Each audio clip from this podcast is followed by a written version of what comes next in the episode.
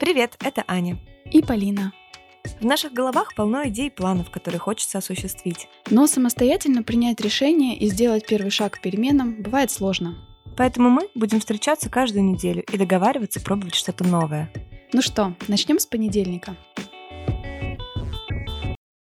Итак, сегодня поговорим об оптимизме. Почему оптимизм — это не просто уверенность в том, что все будет хорошо? Как оптимизм помогает нам действовать, а пессимизм, напротив, делает пассивными? Оптимистами рождаются или становятся? Что можно назвать токсичным позитивом? Когда стоит снять розовые очки и обратить внимание на риски? Как сохранить жизнерадостный настрой? Аня расскажет, как тренировать навык фокусироваться на хорошем. А Полина объяснит, как работает механизм самоисполняющегося пророчества и почему это не про магическое мышление. Ну что, поехали? Привет, Полин. Привет! Ну что, с возвращением нас? Уху!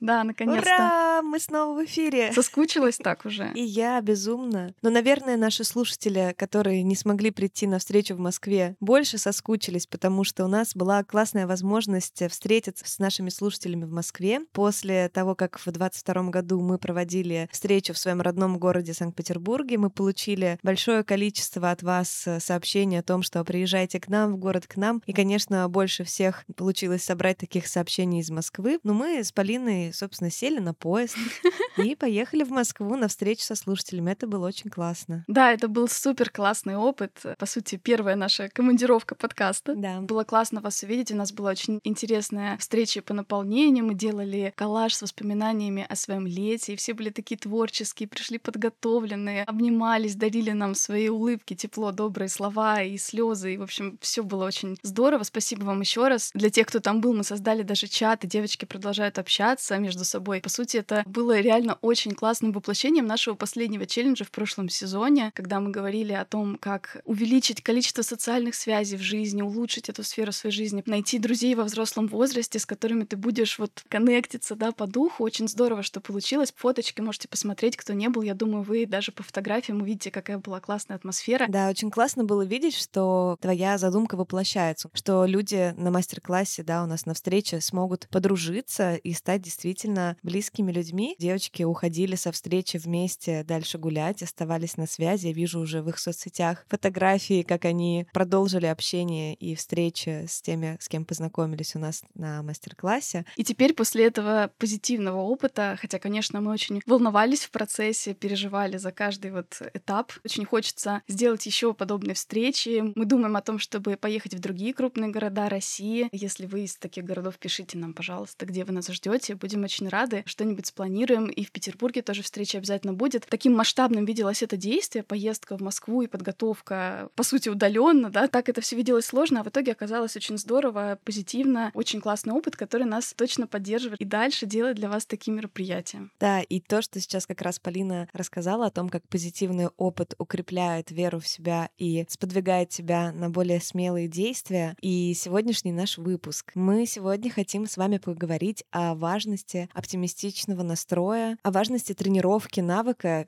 замечать хорошее в своей жизни, даже несмотря на то, что существует много сложностей. Особенно в сегодняшнее время это очень актуально, когда так много беспокойства вокруг. Мне кажется, я амбассадор на самом деле оптимизма.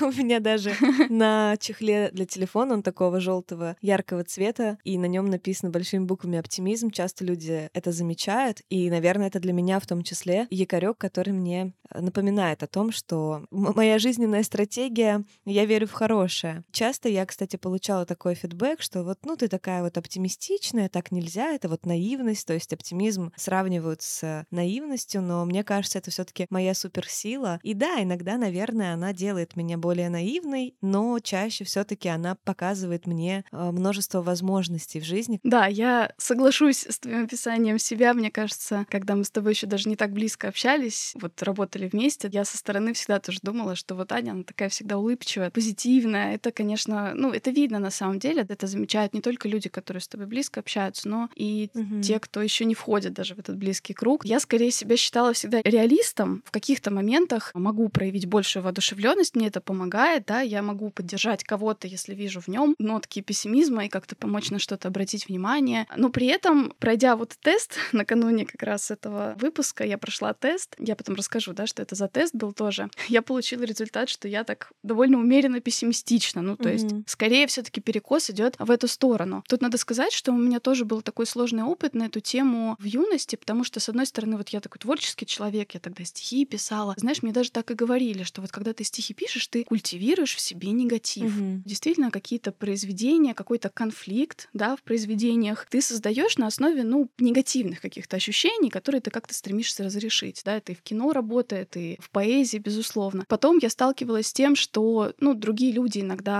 говорили мне о том, что, да, ну, ты там грустная, часто грустная. Хотя я себя такой не считала, так странно, да, то есть мне казалось, что, ну, я просто задумчивая. Это не всегда было так, но именно вот в каком-то глубоком общении, таком личном, я, видимо, какие-то такие вещи транслировала. Я с этим потом справлялась. И с другой стороны, здесь тоже была такая часть какого-то сопротивления, что а неужели нужно просто тогда отодвинуть все свои страдания и переживания в сторону, натянуть улыбку и вот идти в мир. Я помню, что вот тогда лет 18 зацепила по этому поводу, да, четверостишье Есенина. В грозы, в буре, в житейскую стынь, при тяжелых утратах и когда тебе грустно, казаться улыбчивым и простым — самое высшее в мире искусство. Угу. И вот так вырванное из контекста, оно звучит как раз о том, что это сила, да, как бы возвыситься над своими печалями и улыбаться. Не предаю ли я себя, свои переживания, угу. которые все таки имеют место, да, что с ними делать? Неужели их просто нужно вот так забыть? Короче, интересная на самом деле очень тема оптимизма, и хочется сегодня на нее поговорить и увидеть, какие штуки могут помочь тебе быть более оптимистичным, если это все таки требуется. Да, я тоже думала периодически об этом, когда действительно были сложные периоды, а я продолжала продолжала улыбаться, я думала о том, насколько это вообще про честность, насколько в этом нет э, притворства и лжи, почему я не рассказываю там о том, что у меня так много сложных переживаний, дурных мыслей, продолжаю делать вид, что все хорошо, но на самом деле, мне кажется, оптимизм — это некоторая система фильтров, которая настраивается в зависимости от ситуаций. В каких-то ситуациях уместно с кем-то поделиться своими переживаниями. Бывают люди, которые, наоборот, просто вываливают на тебя гору своего внутреннего мира, сложного сложного, особенно какой-то ситуации, если она произошла и сейчас на максимальном апогее, да, у человека мысли и переживания об этом. Да, мне кажется, что это система фильтров, которая помогает в нужный момент э, переключиться. Негативные мысли, страхи, переживания, они всегда таким калейдоскопом проносятся у тебя в голове. Фактически, можно сказать, в фоновом режиме это происходит, да, мы часто говорили в подкасте о том, что это нормально абсолютно, это обусловлено нашими системами выживания эволюционно, но озвучивать их или озвучивать те же хорошие хорошие мысли, которые идут совместно, да, во втором потоке, так скажем, это вот выбор твой. На самом деле никогда мир не может узнать всей правды о тебе. Ты можешь э, лишь частично показывать и открывать в нужных моментах, тогда, когда считаешь это важным, уместным, в доверительной обстановке какие-то вещи. Иногда действительно тебя поток негатива и сложностей настолько захлестывает, что ты не можешь говорить ни о чем, кроме того, что тебя тревожит, беспокоит. Mm-hmm. Скорее, оптимизм — это не про какое-то вранье, сокрытие, скрытие, да, или притворство, система фильтрации и того, что какой сигнал ты выдаешь э, в социум, да, во внешнее поле. Mm-hmm. Вот ты сказала фразу про то, что, да, невозможно знать всю правду о себе и сказать всем всю правду о себе. Мне кажется, в оптимизме еще важно то, что ты и не можешь знать всей правды о ситуациях и событиях, которые с тобой происходят. Оптимизм — это еще и про то, когда человек способен видеть смысл или, может быть, какую-то позитивную сторону даже в очень негативной ситуации ситуации. Попробовать предположить, что есть то хорошее, какое-то последствие, которого ты еще не видишь. Или предположить, что есть какие-то причины у этого события такие, на которые ты а, действительно не мог повлиять. Такая даже некая доля смирения. Вот если подумать, да, такие пессимистичные прогнозы, они очень часто звучат так бескомпромиссно, типа все плохо. Я знаю, что ничего хорошего не будет из этого, mm-hmm. да. И оптимизм с этой точки зрения оказывается на самом деле таким здравым сомнением, что а вдруг все-таки да, а вдруг нужно не терять надежду, вдруг вдруг нужно продолжить решать эту проблему. Это и про чувство юмора, и про адаптивность в каких-то ситуациях. Комплекс навыков, которые на самом деле помогают действовать, учиться на своих ошибках, двигаться дальше. Супер, супер навык на самом деле. И мне кажется особенно важно, что оптимизм — это не слепая уверенность в том, что просто все будет хорошо, что ты просто веришь в хорошее, независимо от ситуации. Наоборот, ты можешь представить, что в основе негативных событий лежат вещи, которые изменчивы, на которые можно влиять. И ты можешь влиять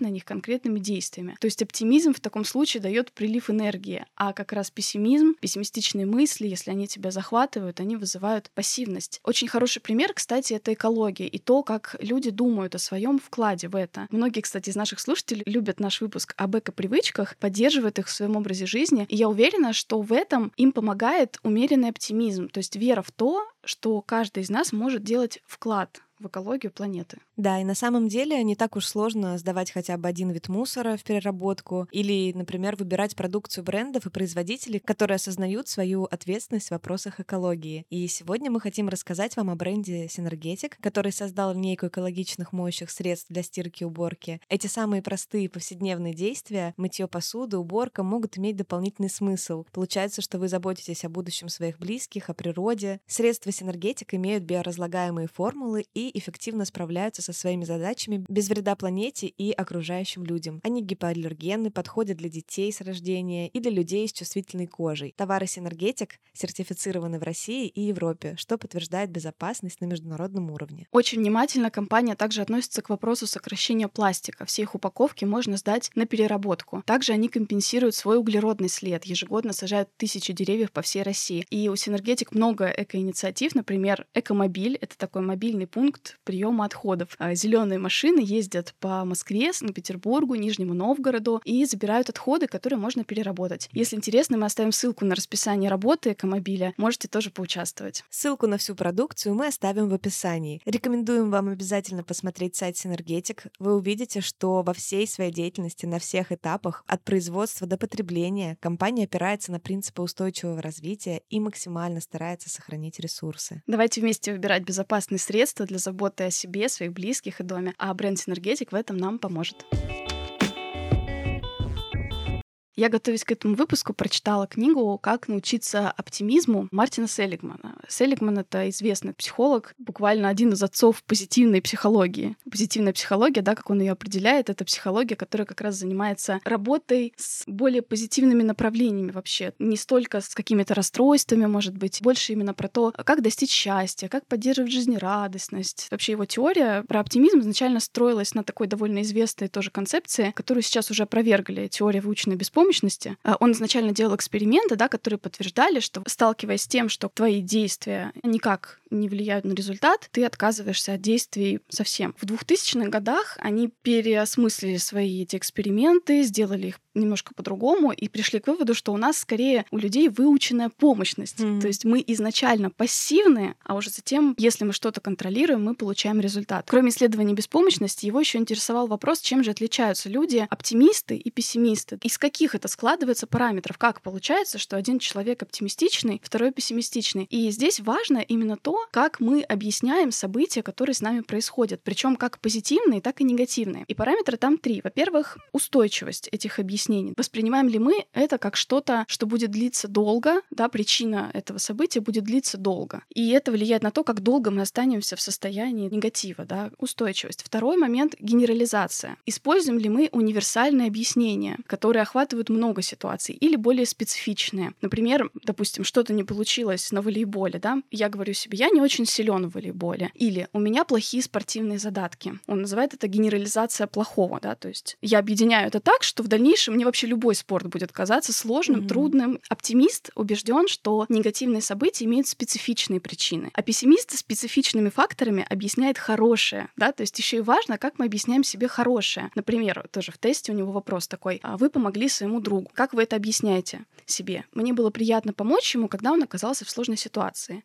Или я забочусь о людях. Если ты выберешь второе объяснение, да, я забочусь о людях, ты как бы поддержишь в себе вот эту... Что я хороший человек, грубо говоря. Да, да, ты себя поддержишь. То есть это универсальный фактор, который встроится в твою картину мира, в твое представление себя. И третий фактор тоже, который влияет на наш вот оптимизм, пессимизм, это персонализация. Оптимисты чаще находят объяснение плохих событий во внешних причинах. Пессимист же чаще винит себя. И с хорошим, напротив, оптимисты воспринимают позитивные события как свою заслугу, да, что это я вложился и поэтому получил что-то хорошее. А пессимисты чаще говорят, что ну мне просто повезло, это так сложились обстоятельства. Mm-hmm. И это мешает ему распространить позитивный опыт на следующие его дела. Вывод, который делается, что наша возможность испытывать надежду, да, испытывать оптимизм связана с умением объяснить плохие события временными и специфичными причинами. Это помогает нам ограничить наше негативное состояние во времени и связать это с конкретной ситуацией, не распространять на другие. Если же мы подбираем внутренние, устойчивые, универсальные объяснения для негативных событий, то есть, например, я накричала на ребенка, я плохая мать то в таких ситуациях будет достаточно даже мелкой неудачи, чтобы мы расклеились. Там в этой книге дальше такой вопрос, да, задается, что, может быть, это плохо, что оптимисты возлагают вину за плохие события, да, вовне. Mm-hmm. Но, во-первых, есть условия, при котором необходимо переключиться на внешние причины. Это депрессия. Если человек находится в депрессии, как раз чаще всего там тоже все на себя относится, и здесь просто необходимо найти выход и увидеть, что есть вообще-то еще внешние факторы, которые действуют в ситуациях. Здесь важно другое, что вместе с тем, что ты отсылаешь что-то во внешнее, быть еще и уверенным в том, что это что-то, что может измениться, да, может, ты не можешь на это повлиять, но это может измениться. Ну, условно, вы поссорились с мужем, и ты говоришь, у него было плохое настроение. Это то, что меняется со временем. Ты не говоришь себе, это он виноват, он плохой, он всегда так со мной плохо обращается, да, он всегда там не замечает моих потребностей, например. Нет, ты выбираешь внешнюю причину, да, у него плохое настроение, но она при этом специфичная, временная, неустойчивая, которая может измениться. И вот в таком случае это помогает тебе сохранять оптимистичный настрой и дает силы тоже свое поведение совершенствовать, может быть. Mm-hmm. Да, абсолютно точно. И еще хочется обсудить достаточно распространенный контраргумент, что а зачем вот я столько сил потрачу на то, чтобы настраиваться на хорошее, верить в хорошее, верить в людей, верить в себя, а потом меня предадут, обманут, лишат чего-то, и как бы я вдвойне, втройне расстроюсь. Я лучше сразу заложу некоторую долю того, что мир может быть не очень, и люди в нем тоже так себе, и когда это произойдет, мне не будет так больно. Мне кажется, это такая самая большая ложь самому себе. Все равно, черт подери, будет больно, если с тобой кто-то плохо поступит. И насколько тебе станет легче от того, что, ну, я так и знал, что все все плохо, все плохие, мир несправедлив. Вряд ли ты потом будешь бежать в припрыжку по улице, радуясь от того, что ты угадал, что вокруг мерзавцы. Тут скорее, да, действительно, вот как ты правильно сказала, не катастрофизировать, да, не глобализовать э, плохие события или плохие ситуации на то, что это какое-то правило. В этот раз, да, человек, я на него понадеялся, а он меня подвел. Какие можно сделать э, выводы из этой ситуации? Кажется, что позитивный подход — это нечто инфантильное, но на самом деле это может быть э, супер рационально, если в моменты, когда твой оптимистичный настрой не оправдывается по исходу ситуации, ты можешь э, разложить на конкретные какие-то точки, такие red флаги, которые на самом деле ты упустил. Еще мне кажется, оптимизм — это про большое большое сбережение сил. Э, хотя кажется, что чтобы быть оптимистичным, нужно тратить много сил, но ты немного даешь аванс этому миру и немного даешь аванс этим людям. Тем самым ты сберегаешь энергию на глубокий анализ и так неизвестных до конца факторов, на прикидывание, сможет ли тебя подвести или не сможет подвести этот человек. Это такая жизненная стратегия, при которой твои ресурсы перераспределяются, и ты не стараешься заранее предсказать, что человек поступит с тобой плохо. Ты можешь сказать себе, себе, возможно, он поступит со мной плохо, в этой ситуации я пойду к другому человеку или буду делать все сам. Мне кажется, это такая стратегия решать уже возникшие ситуации, а не пытаться заранее угу. продумать там, что будет плохого. Да, мне вот, кстати, про вот это продумывание заранее очень понравилось э, две идеи. Первая из моей любимой тоже книги, я про нее часто говорю в подкасте Роберт Лихи «Победи депрессию». Каждая глава названа одной из таких негативных, часто очень обобщающих мыслей, например, да, все безнадежно, я всегда буду один, никого не день встречу. И он работает с этими утверждениями в подходе когнитивно-поведенческой терапии. Там как раз тоже есть такое очень простое объяснение, почему абсолютный пессимизм такая же на самом деле странная стратегия, как и абсолютный оптимизм. Мы же, когда делаем эти прогнозы, мы основываемся на своих эмоциях чаще, то есть на том, что мы чувствуем в данный момент, он называет это эмоциональной аргументацией. На самом деле мы не знаем, каким именно будет будущее. И вот он говорит, представьте, что кто-то говорит, в настоящий момент я чувствую себя счастливым, поэтому я абсолютно уверен, что буду счастлив до конца своих дней. Более того, я буду безумно счастлив, я буду самым счастливым человеком в мире. Скорее всего, вы подумаете, что этот человек, ну, слишком оптимистичен. Это немножко куку.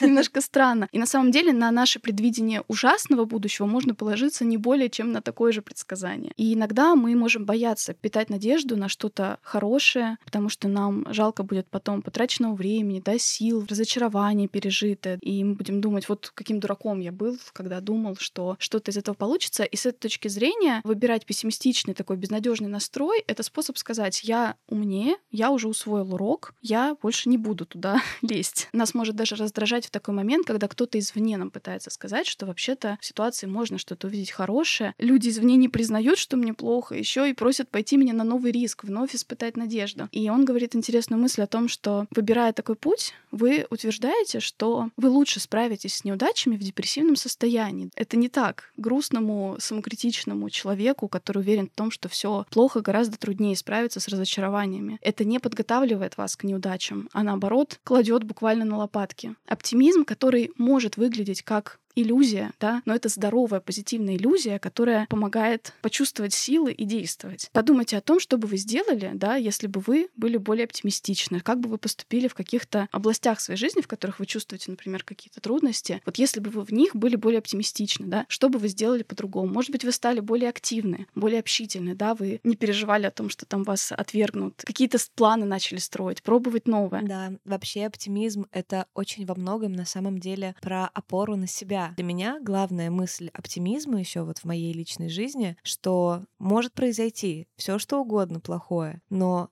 я могу с этим справиться. Мне хватит навыков, я найду выходы из этих ситуаций. И это не просто слепая уверенность, да, в том, что на вас это как-то с неба свалится это решение каких-то ситуаций сложных, а что, ну, вы действительно довольно э, сообразительные, умные, сильные, смелые, предприимчивые. Ваших навыков хватит на то, чтобы разрешить практически любую сложную ситуацию. Например, да, вы хотите пойти за повышением к руководству. У вас есть кейсы примеров людей, которые пошли, не получили повышение, их еще и уволили, может, за повышенные требования, несо- несоизмеримые с их пользой, которую они компании дают. Но есть примеры э, человека, который пошел и у него все получилось. Вы не просто выбираете, что окей, есть же пример того, как получилось, вдруг я попаду в этот процент. Вы можете пойти к этому человеку, которому это удалось, и спросить, как так вышло, я бы тоже хотел, поделись со мной, пожалуйста. И он наверняка тебе расскажет о последовательности своих действий, что он подготовил какой-то документ, презентацию того, какой он может дать пользу компании, что он обосновал это рыночными стоимостями за специалистов его профиля, он как-то доказал свою экспертизу, компетенции, начал больше на себя брать новых задач и так далее. У вас появится инструкция, как попасть в этот процент. И вы идете туда, думая о том, что я смогу так сделать. И это, мне кажется, очень укрепляет э, веру в себя. Угу. Ты еще один важный момент подчеркнула, что оптимизм и побуждает тоже идти за помощью. Именно оптимисты чаще обращаются за поддержкой к другим людям. А еще очень интересная идея, к твоему примеру очень хорошо подходит. А есть тоже такая книга интересная «Преимущество счастья». Оставлю тоже на нее ссылку. Там очень хорошо объясняется феномен самоисполняющего сбывающегося пророчества. Какое-то время назад тоже была популярна, да, все эти концепции про силу мысли, позитивный, в общем, такие настрой, который волшебным образом преобразит твою реальность. Э, здесь вполне понятное научное обоснование, как работает, ну, оно не совсем так работает, но сейчас объясню, да, как там автор рассказывает про это. Смысл оптимистичного прогноза в том, что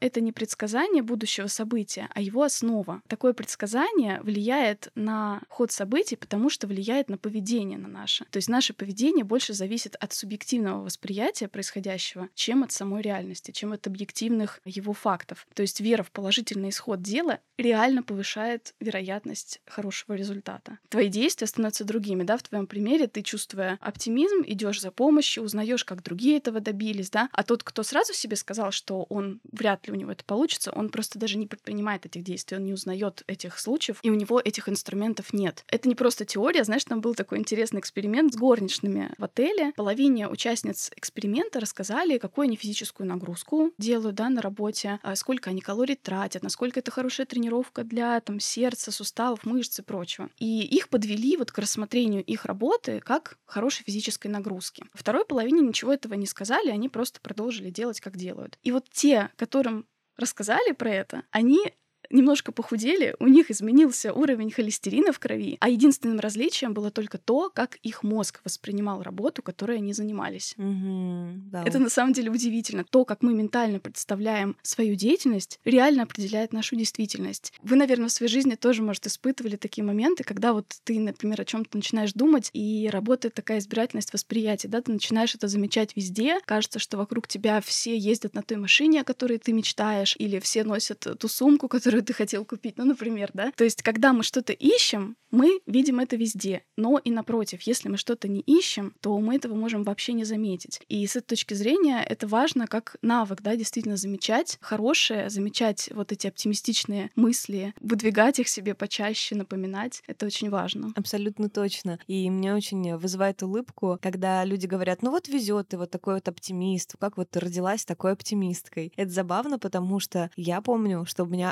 оптимизму буквально обучали. У мамы, например, оптимизм сработал именно как защитный механизм психики, да, они росли, наши родители, в довольно сложное время, моя мама еще была сложная личная история, и на самом деле оптимизм — это рыцарь, так скажем, того, чтобы мы не впадали в уныние, в депрессию, и чтобы наша психика саморегулировалась, да, и хватало сил на то, чтобы менять что-то. И вот у нее это выстроилось через защитный механизм, а меня она смогла этому обучить, то есть на протяжении всего своего детства я помню, когда на что-то жаловалась, да, маме, а, сетовала на ссору с подругой, как она меня ко мне плохо отнеслась, мама всегда подсвечивала мне, ну вот помнишь, как же вы с ней там хорошо общались в тот момент? Ну да, вот, возможно, сейчас у нее сложный период. А какие у тебя еще есть сейчас хорошие подруги? А давай мы с тобой что-то сделаем классное, чтобы тебя поддержать. Там, не знаю, идем по улице, идет дождь, но она говорит, давай посмотрим прогноз, скоро будет э, классная погода. И я понимаю, что меня просто натренировали на то, чтобы замечать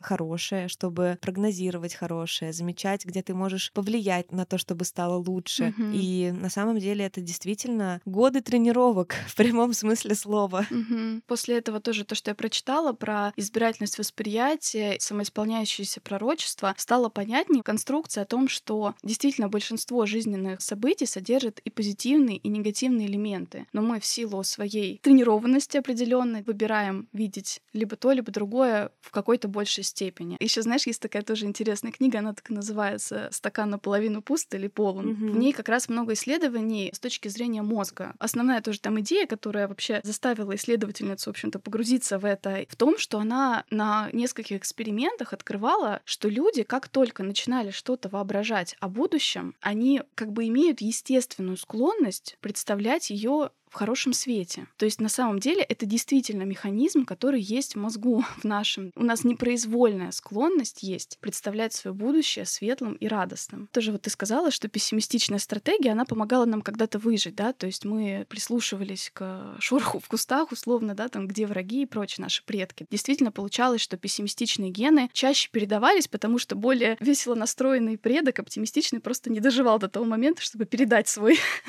оптимизм потомкам, да, и действительно мы некую осторожность, вот эту бдительность несем еще, ну, просто потому что это помогало выжить. Но с другой стороны, для человеческого вида был важен оптимизм, потому что мы были теми, кто начал сажать там семена условно в апреле, и ждал, терпя засуху, голод, когда они взойдут. То есть это была способность действовать и надеяться на то, что когда-то это принесет плоды, что реальность окажется лучше. Mm-hmm. У Селигмана тоже есть эта мысль о том, что эволюция как раз построена на вот этом динамичном напряжении между пессимизмом и оптимизмом, который корректирует друг друга. В некоторых ситуациях нам нужно отступить, в некоторых ситуациях нужно рисковать. Как понять, когда нужно все-таки быть чуть более пессимистично настроенным, когда очень высока цена цена неудачи. Простой пример он приводит, например, ты пилот самолета. В данной ситуации тебе нужно быть критически вообще настроенным да, к любым изменениям, малейшим параметрам и меньше полагаться на свое собственное ощущение, скажем так. Но если цена удачи не так высока, то оптимизм, скорее всего, будет очень подходящей стратегией. То есть мы, с одной стороны, например, можем верить, что проживем долгую здоровую жизнь, но при этом мы должны регулярно проходить медосмотры. Мы можем быть уверены, что наш брак классный, успешный и тот партнер, которого мы так долго искали, но при этом мы можем заключить брачный договор. Дополняющая некая стратегия есть в оптимизме и пессимизме, в котором они умеренно могут друг друга корректировать и помогать нам принимать наилучшие решения. Да, абсолютно точно. Есть вот такое еще понятие, как преступный оптимизм, да, когда угу. человек вроде как знает все исходные данные, понимает, что эта ситуация опасна, что есть критические факторы, что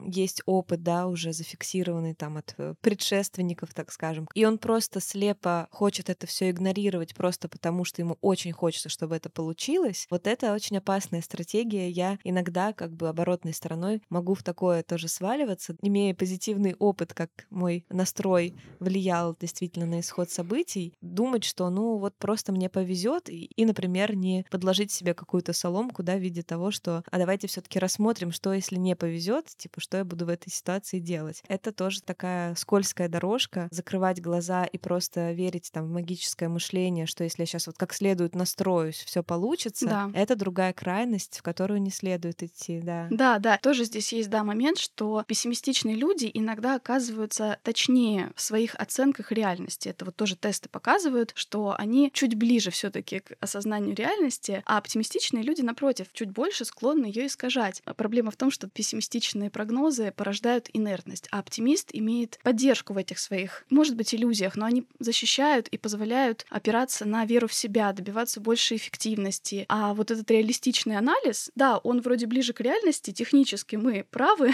но мы гораздо менее эффективны. Вот это важный момент. Я все время думала, да, что важнее всего правда, важнее всего честность. А оказывается, что в жизни бывает, что стратегии, которые таковыми не кажутся, на самом деле больше нас защищают действительно. Мне кажется, просто еще бывает такая проблема с оптимизмом. Я наткнулась тоже на одну работу, где исследовательница озадачилась таким вопросом, что почему на нас так из каждого угла говорят про позитив, будьте позитивными, давление, необходимости позитивно относиться к ситуациям. Оставлю ссылку тоже на книги, где как раз об этом рассказывают авторы. Бывает так, что а, в общении с нами некоторые люди, может быть, используют оптимизм как защиту от нежелательных для них эмоций. Обесценивающий оптимизм, например, когда мы ожидаем получить сочувствие и поддержку, а слышим в ответ, да, это не конец света, ну что ты расстроился, ну что ты расстроилась. Дура, что ли? Да-да-да. Это видео смешное, не знаю, если видели, я оставлю потом, может быть, у нас где-нибудь. Ты прям начинаешь злиться, потому что, да, тебе не дают э, высказать то, что ты думаешь. И ты улавливаешь в этих оптимистических посылах вот это двойное послание. Как шторка задвигается, да, и все этого, этого как будто нет. Конечно, жестоко говорить людям, которые, например, действительно в каких-то сложных обстоятельствах обстоятельствах находится, говорить, что все, что им нужно поменять, это только отношения, да, это здесь близко становится к такому феномену обвинения жертвы. Ты сам виноват в том, что у тебя все так. Прогнозировал себе плохое, да, думал о плохом, вот оно случилось. Точно такое же игнорирование ситуации. Если не думать ничего плохого, оно ничего и не случится. Mm-hmm. Но мы здесь как раз про здравое понимание и хотим показать, что правда оптимизм — это навыки ободряющего диалога с собой. Это связано, да, и с самокритикой, и с перфекционизмом, и с какой-то попыткой контролировать. То есть на самом деле это концепция вот очень много охватывает сфер, в которых может э, быть лучше, если мы попробуем эти стратегии. Давайте сейчас поговорим, наверное, уже вот о каких-то моментах, которые мы хотим на этой неделе вам предложить. В книге Мартина Селлигмана, да, про выученный оптимизм, можно сказать, да, он рассказывает, как выучиться этому оптимизму. Он предлагает, во-первых, попробовать на каком-то вот периоде, там, одну-две недели, понаблюдать за тем, какие автоматические мысли возникают у нас, когда происходят хорошие или плохие события. Какой они носят характеру как раз? Универсальный, устойчивый и внутренний или внешний. Да? Вот, допустим, я привела пример, там я накричала на ребенка, да, я плохая мать. Эти вещи можно записать и дальше попробовать э, подбирать оспаривающие их факты, попробовать опровергать их, подобрать другое объяснение ситуации, прямо вот повертеть. Это могут быть самые простые вещи, все, что вас немножечко да, выводит из э, равновесия, скажем так. И даже можно попробовать друг с другом поиграть в проецирование таких голосов. Здесь, конечно, важно подобрать человека, которому вы доверяете, от которого у вас не будет необходимости защищаться. И, например, попросить, да, вот что твоя задача критиковать меня вот такими объяснениями, да, а ваша цель — развивать способность оспаривать эти замечания. Вы можете показать, например, этому человеку как раз то, что вы записали до этого, как вы попытались уже что-то там объяснять себе, чтобы подсказать ему форму, как он может это mm-hmm. сделать, э, не вызвав у вас обиду. Чтобы по голове не получить. Я даже думаю, может, нам с тобой попробовать, знаешь, сделать такой какой-нибудь диалог на какую-то тему. Вот этот навык оспаривания, я стала замечать, что я очень быстро перехожу к эмоциональной реакции и даже не успеваю отследить, какие мысли меня привели к тому, что я так сильно расстроилась в результате какой-то ситуации, да, то есть такой отклик возникает, и все, и я расклеилась. Mm-hmm. Я думаю, знакомо многим. С этой же точки зрения, знаешь, еще такую штуку прочитала. Отвечайте, а не реагируйте. Понаблюдайте, как часто вы в ответ на какое-то событие или просто на чью-то фразу вы выдаете реакцию, а не ответ. Ответ — это что-то взвешенное, результат уже обдумывания ситуации, в которой ты видишь разные возможности. А реакция — это первый эмоциональный отклик, который не включает в себя вот это рассмотрение возможностей. Например, да, вы к вам вы сидите там в офисе на работе, э, к вам заходят и говорят, «Э, вот звонил сейчас один клиент, жаловался. Реакция выглядит так, ну как, мы сделали сделали все правильно, он что-то не то перепутал. А ответ подразумевает, да, то, что вы секунду подумаете и можете сказать, что случилось, давайте выясним и решим, что нужно делать. Почаще спрашивать у себя, я сейчас отвечаю или реагирую. Мне кажется, это интересная тоже идея, я хочу вот попробовать. Ну и вот эти вот отмечать автоматические mm-hmm. мысли, которые возникают, и с ними немножко поработать. Да, это очень интересно, отвечаю или реагирую. Еще мне кажется важным перед тем, как мы перейдем к челленджу, чтобы каждый из нас подумал, подумал вообще о своих глобальных целях в жизни, глобальных ценностях в жизни, о своем большом видении, потому что очень часто нас действительно выводят из себя или сильно расстраивают такие незначительные вещи в долгосрочной перспективе. И даже наоборот, э, наша вот реакция на них, да, то, как мы можем быть подавлены из-за мелочи, они противоречат э, большим нашим целям в жизни. Я все еще буду приводить примеры про работу, потому что мне сейчас это актуально, у меня большой новый проект, поступила какая-то там жалоба от кого-то на вас. И вы можете очень сильно впасть в переживания, расстроиться из-за этого и начать самобичевание, что ну вот, на меня не должны жаловаться и прочее. Но в глобальном вашем мире, да, где у вас большие цели, эта жалоба, она занимает лишь э, там один процент из вашего пути. И стоит ли на нее сейчас тратить так много эмоций, да, пытаясь там рефлексировать, думать, а точно ли я хороший специалист? Любые неприятности на работе — это же не единственное, главное, что есть у нас в жизни, да, вспомнить, что вообще-то еще у вас есть семья, вообще-то еще друзья, еще здоровье, ваши хобби, увлечения. Как раз то, что Полина рассказывала, да, про катастрофизацию некоторую излишнюю. И, возможно, действительно это поможет отсечь глобализацию неприятного события на вывод о вас как о человеке. Глобальное видение — это такая тоже важная штука, которую стоит обновлять в своей голове, вспоминать периодически, возможно, даже где-то записать, на видное место поставить. Иногда мы так зарываемся в в операционке, в рутине, в каких-то мелких происшествиях, что упускаем, что у нас есть мир гораздо больше вокруг всего угу. этого. Я согласна. Мне кажется, вот эта идея быть больше вообще да, тех проблем, которые ты переживаешь, которые случаются в твоей жизни. Действительно такое ощущение силы приходят вместе с этим. Да, и причем это не исключает того, что вы будете решать этот вопрос. Угу. Это лишь э, влияет на то, насколько вы будете тратить свою энергию, насколько вы будете глубоко в душу пускать это происшествие и обездвиживать себя этим самым. Да, вы не обесцениваете это, что ой, да это вообще не важно в масштабах моей жизни. Иногда, кстати, это помогает, но в основном это только настройка на то, чтобы спокойно и рационально решить, там, порефлексировать, да, выделить себе минуту на то, что да, я порастраиваю, что меня покритиковали, критиковали, но при этом давайте посмотрим, что я могу с этим сделать, потому что большая моя цель на жизнь, она вот выглядит так. Я хочу к ней идти, не буду долго зацикливаться угу. на одном эпизоде. Мне еще нравится совет, близко к этой идее, но такой чуть конкретизированное. Создавать себе позитивные планы, какие-то точки отсчета где-то в будущем, которые мы знаем, что они будут, и они будут позитивными. По-моему, в конце прошлого сезона нашего я тоже пробовала уже такое упражнение, и сначала в какой-то момент я очень расстроилась, потому что поняла, что к сожалению, события, которые происходили последние годы в наших жизнях, очень сильно подорвали вот эту возможность далеко планировать. Мне кажется, что очень здорово все таки намечать себе что-то приятное на какой-то отдаленный срок. Прям подумайте, делаете ли вы это. Там близится какой-то день рождения, вы себе это отметьте и думайте о том, как вы его там здорово отметите, помогите там другу с организацией классной вечеринки, не знаю, чтобы это для всех было здорово. Забронируйте какой-то билет заранее на концерт, на какой-то спектакль, на какое-то уникальное представление. Сто процентов. Да, то есть что-то такое, что в будущем будет вас ждать и точно будет для вас окрашено в такие радостные, приятные тона. Прям вот подумайте, потому что я тогда, когда об этом задумалась, увидела, что у меня ничего, кроме там, ну, день рождения дочки был. Больше, кроме этого, ничего я не могла себе запланировать. Стала думать, вот сделала как раз себе тогда такой лист на лето, да, какие я хочу сделать штуки приятные за теплое время года. Я всегда еще люблю любую тему относить немножко к отношениям у любимого мной исследователя стабильных семейных отношений Джона Готмана. У него есть даже такое понятие, как волшебный коэффициент. То есть он изучал микрореакции, положительные и негативные внутри пар, выделил, что есть определенный коэффициент, который показывает, насколько будет успешна эта пара на длительной дистанции. Он выявил, что на одну отрицательную реакцию в паре нужно как минимум 5 положительных. Мгм. Причем, что интересно, знаешь, в тех парах, которые там достаточно быстро подали на развод, этот коэффициент был негатива к позитиву 4 к 3. То есть не так уж сильно перевешивал негатив. Один-один не работает. Мы действительно негативные события Мгм. осмысляем глубже, значительнее. Это тоже наше свойство. Если так вспомните, да, после ссоры, например, какое-то внимание проявлено, но вы еще так не до конца оттаяли, да.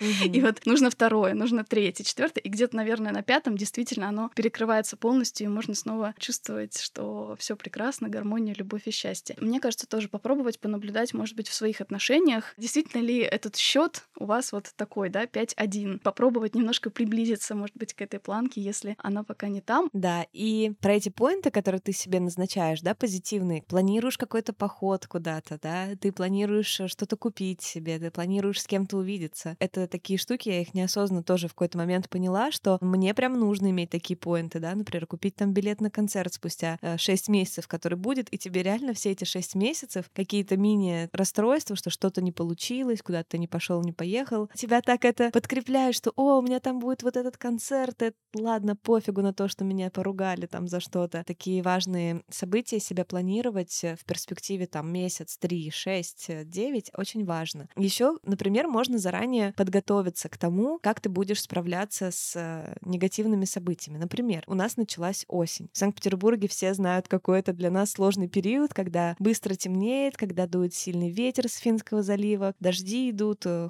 холодно, грустно. И для меня, например, осень, она супер сложный период. Я обычно всегда более пессимистична в этот период. Могу начинать сваливаться в мысли о том, Сидеть на подоконнике, пить кофе вообще о смыслах жизни, да, вот это вот все. и думать о нем. не думать о нем. И я вот сейчас, например, ощущаю, что она осень уже буквально дышит мне в спину, пока она еще прекрасная, просто в виде листочков желтых, но скоро тут начнется в Санкт-Петербурге такое мракобесие, что мама не горюй. Но какие есть плюсы в осени? Осень — это такое время, когда можно немного замедлиться. Вариативность того, чем ты можешь заняться, она немного уменьшается. Ты не можешь там пикник провести, пойти в парк, кататься на лодке, пойти там на фестиваль. Но ты можешь испечь тыквенный пирог, зажечь вкусные свечи, включить хороший фильм, позвать кого-то в гости, найти себе плейлист под это настроение домашнее, купить что-то, чтобы поддерживать чистоту в доме, кстати, да, это тоже, кстати, комплементарно партнерам нашего выпуска, да, что-то, чтобы тебе в твоем доме находиться было уютнее, да, для чистоты дома. Запланировать тоже то, как ты будешь проводить это время лучше. Не сокрушаться по поводу того, что теперь вот эти все летние удовольствия жизни стали недоступны, а как сделать свой дом максимально уютным,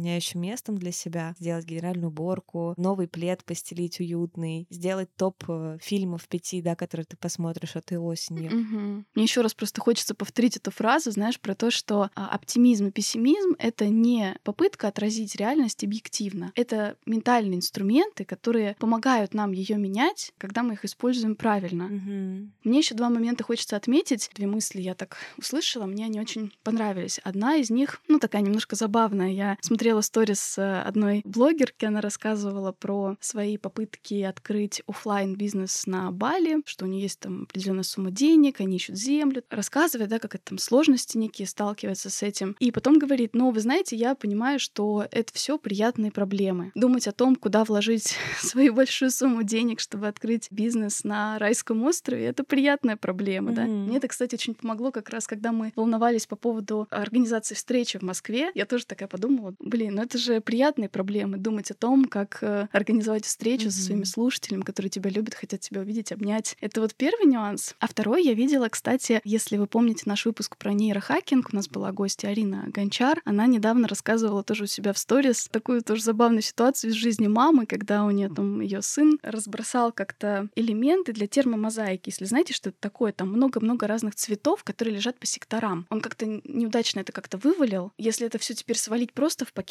будет неудобно пользоваться. Если сидеть и разбирать по частям, это целый день уйдет. Как она нашла выход из этой ситуации, было очень интересно. И вопрос, который она себе задала, почему это лучше, что могло произойти? Она помогла своему сыну тоже увидеть, что, во-первых, это условно ошибка, на которой можно учиться. Во-вторых, рассказала ему, как эта деятельность может ему помочь в чем-то стать лучше, усидчивее, как это влияет на мозг там и прочее. Ну, то есть как-то увлекла ребенка в эту деятельность э, сортировки. То есть нашла позитивные стороны и то, как это может еще лучше повлиять, чем если бы этого не случилось. Так интересно. Это может иногда звучать абсурдно по отношению к какой-нибудь ситуации. Почему это лучше, что могло произойти? Ну а вдруг сработает? Интересно, в общем. Да, все-таки оптимизм — это не врожденная черта, а навык. Давайте уделим это время, да, челленджа на то, чтобы тренировать эту способность замечать хорошее в каждом дне, замечать, что есть хорошего даже в, казалось бы, плохой ситуации, менять свой фокус внимания на поиск решения, а не на пессимизм. И мы предлагаем вам в конце каждого дня, может быть, лежа уже в кровати, готовясь ко сну закрытыми глазами, вспомнить одно-два хороших события за день, которые с вами произошли. Кто-то вам сделал комплимент, была хорошая погода, у вас был вкусный какао, что-то проговорить себе, кому-то, может быть, будет проще записать это в какой-то момент вечером, когда вы пишете заметки на следующий день. Можете сразу написать себе что-то хорошее, что вы запланируете, например, на завтра, как себя поддержать. Замечать, где вы были хорошим человеком, что вы не стали будить, может быть, кого-то, кто спит. Это хорошо. Это вы вам плюс в карму. Сами сделали кому-то комплимент. И вот такие вот штуки, да, себе в голове прокручивать. Или даже в момент, когда что-то плохое произошло, подумайте, а вот что будет вечером хорошего, или что было утром хорошего, что да, вот сейчас э, я пролил на себя кофе, куплю себе новый свитер, например.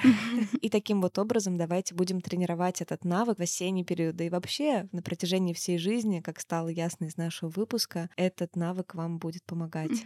Давайте прямо под этим постом а, об этом выпуске в нашем телеграм-канале. Прям сегодня, вот когда бы вы не послушали этот выпуск, э, заходите, находите этот пост, э, выпуск 95, и отмечайте, что сегодня было хорошего в вашем дне, что сегодня вы такого положительного заметили. Очень много хочется, знаешь, сказать и про чувство счастья тоже, да, как его поддерживать. Я, может быть, оставлю тоже пару книг именно на эту тему. Я помню, что мы как-то давали, например, тест, помнишь, на ключевые черты личности, mm-hmm. которые ты, зная, можешь культивировать и думать о том, вот как сегодня эта моя черта проявилась, и это тоже поддерживает у тебя больше уровень удовлетворенности жизнью. Я сама вот хочу попробовать понаблюдать за тем, как я объясняю все таки вот свои негативные события и позитивные. Я когда проходила тест, я увидела разницу между ними, вот из книги Селигмана как раз. В негативных событиях чаще обращаюсь во внутренние причины, да, что это я что-то сделала не так, и в хороших, ну так, разделяю ответственность, что это вот так все, да, сложилось, так получилось, не только я в этом участвовала. А еще вспомнила тоже применительно к этой теме работы Эдит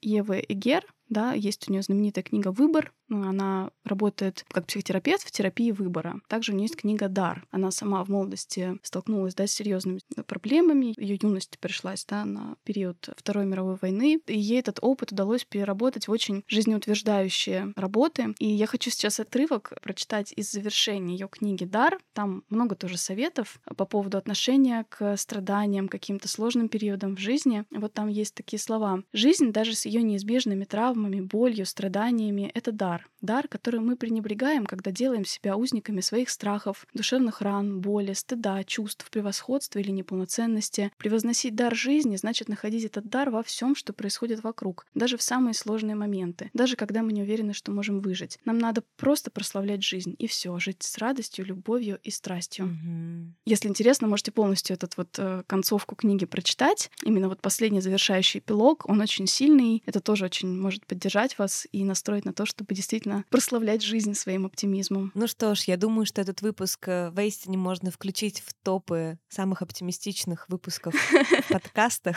Мы надеемся, что вас он также приободрил, как и нас. Мы надеемся, что вы будете с нами выполнять челленджи. Приходите в наш телеграм-канал и пишите, что хорошего у вас произошло сегодня, в понедельник. Мы очень рады вернуться к вам. Наши выпуски теперь будут выходить регулярно, как вы привыкли, два раза в месяц по понедельникам. Отправляйте этот выпуск своим друзьям и близким, которым тоже пригодится оптимистичный настрой. Переходите по всем ссылочкам с полезными книгами, с тестами. Полина, я, кстати, очень жду тест, я тоже хочу его пройти. А то, может, я себе придумала, что я оптимизма, а Селигман знает нечто большее обо мне. Также ссылка на сайт наших партнеров Синергетик. Обязательно посмотрите, какие классные у них инициативы для поддержки планеты. Будем рады отзывам на этот выпуск, вообще на подкаст. Мы соскучились. Да, мы очень соскучились за это время. С радостью возвращаемся. Наболтали сегодня целую кучу. Полина, я не знаю, как ты будешь это монтировать, потому что мы, видимо, накопили такое количество информации, которой хотелось бы с вами поделиться. И надеемся, вы поделитесь с нами тем, что хорошего у вас произошло. Мы вас целуем, любим и совсем скоро услышимся. Желаем вам оптимистичного настроя и позитивного начала этой осени. Пока-пока. Пока-пока.